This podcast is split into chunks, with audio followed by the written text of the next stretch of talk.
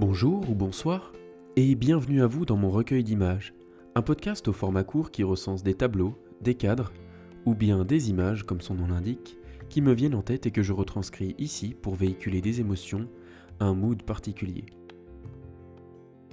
Aujourd'hui, place à un texte que j'ai nommé La cour à musée. La façade se dessinait sur la gauche, banc de murs blancs froids recouverts de quelques crépis éclairés par cette journée ensoleillée d'une lumière éclatante. Une porte ainsi qu'une fenêtre venaient découper cette étendue blafarde de leurs ouvertures. Par le carreau ouvert, on entendait un rire d'enfant. La bâtisse d'où sortait l'agitation était encerclée par un haut mur surplombé d'une avancée de toit, témoignant de l'ancienne fonction agricole du lieu. Dans la cour devant la porte, au centre, des gravillons tapissaient d'un gris uni le sol. Le ciel était bleu, quelques nuages venaient cependant saupoudrer ce monochrome cyan de quelques taches plus claires. Mais déjà, l'agitation vint à se faire grandissante. Soudainement, un enfant, très jeune, vêtu simplement d'une salopette rouge par-dessus une marinière et chaussé de bottes jaunes, sortit en trombe, courant à vive allure, riant à gorge déployée. Suivi par un homme, de grande taille, habillé d'un maillot rouge et d'une paire foncée de jeans sur des bottines noires, le bambin soulevait les gravillons de l'atrium de sa course amusée.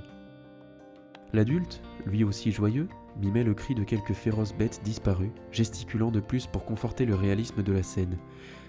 Les deux individus, l'un chassé, l'autre chassant, se suivaient dans ce patio lumineux. Non loin, attiré par la senteur enivrante d'un chèvrefeuille fleuri, une belle rayée battait l'air de ses ailes, passant d'un bouton ouvert en un autre, faisant fi du tumulte environnant. Elle se gavait de nectar, imaginant déjà sa future danse pour prévenir ses comparses de la véritable mine d'or qu'elle venait de dégoter. Les pattes jaunies par le pollen, elle reprit son vol et s'enfuit vers sa ruche, enjouée par sa trouvaille. Bubule, le chien de la masure, émergeait lentement d'un bon somme, allongé, la tête sur les membres antérieurs.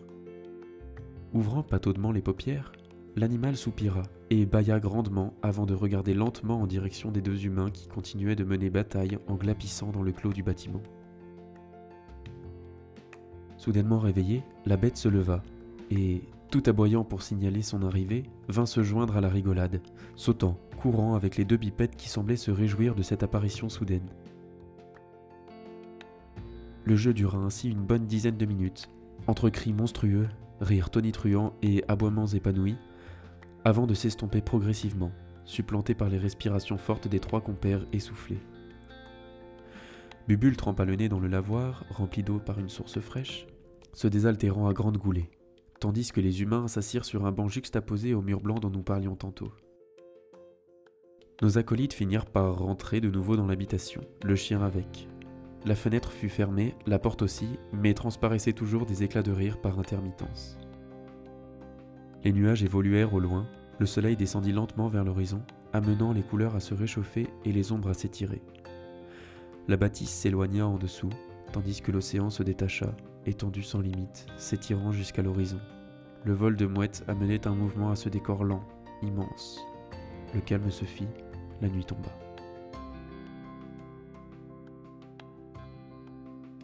Merci à vous de votre écoute, j'espère que vous avez apprécié et que vous avez voyagé vous aussi dans la cour de cette bâtisse de bord de mer.